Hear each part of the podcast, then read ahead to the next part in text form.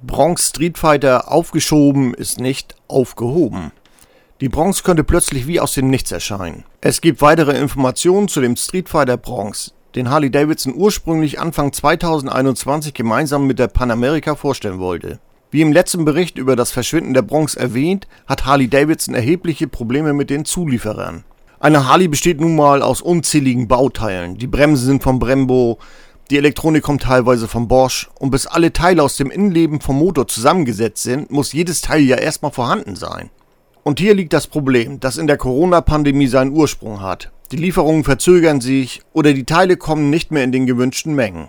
Harley Davidson plant, wie ich es jetzt aus unterschiedlichen Quellen im US-Unternehmen erfahren konnte, weiterhin an dem Projekt Bronx dran zu bleiben.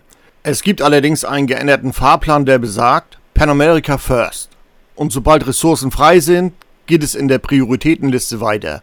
Das bedeutet für den Street Fighter, dass er doch noch 2021 an den Start gehen könnte, sofern die Panamerika-Kundschaft international versorgt ist. Denn im Grunde ist die Entwicklung der Bronx weitestgehend abgeschlossen. Alles weitere ist von den Zulieferern abhängig. Harley Davidson ist jetzt schon im Verzug und somit ist die Entscheidung gefallen, das Projekt Bronx zu parken. Aber wie schon erwähnt, der Wind kann sich drehen, sobald sich die Gesamtlage entspannt hat. Viele Mitarbeiter sind noch im Homeoffice.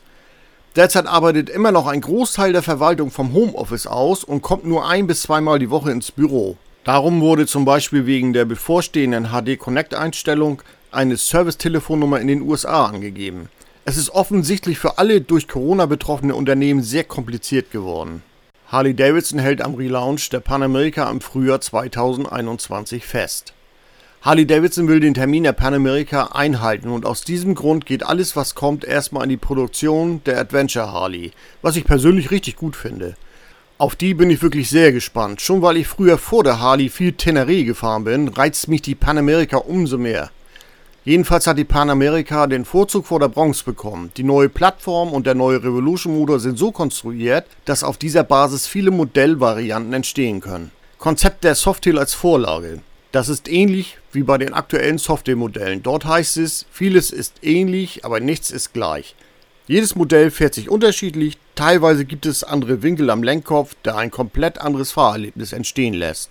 Dieses Prinzip werden wir 2021 in der neuen Plattform wiederfinden, denn es gibt ja noch mehr Modelle in der Wartestellung. Der Cruiser steht ebenfalls noch in der Warteschleife, ein Modell zwischen der XR57 und 48 mit einer gehörigen Portion Flat-Track-Style. In diesem Jahr wird das 50-jährige Flat-Track-Jubiläum und der legendäre Stuntman Evil Knievel gefeiert. Der Harley Cruiser wird sich ab 2021 irgendwo einreihen müssen. Die neuen Harleys mit den Spezifikationen für den europäischen Markt haben leider einen längeren Weg vor sich, bis sie bei uns sind. Dazu kommt, dass andere Hersteller ja ähnliche Probleme haben und sollte die Produktion in den Werken wieder gut und ungestört laufen, könnte es durchaus ein Kapazitätsproblem beim Versenden der Maschinen geben denn die sind ebenfalls nicht unerschöpflich und der lange Seeweg benötigt nun mal seine Zeit. Wie man sich denken kann, es gibt unzählige Komponenten, die erst wieder wie ein Getriebe verzahnt zusammen laufen müssen, bevor ihr wirklich zuverlässige Aussagen von eurem Harley-Händler erwarten könnt. Denn diese sind mitunter die größten Leidtragenden, genau wie andere von Covid-19 geplagte Unternehmen, die genauso wie ihre Kunden unter den Verzögerungen zu leiden haben.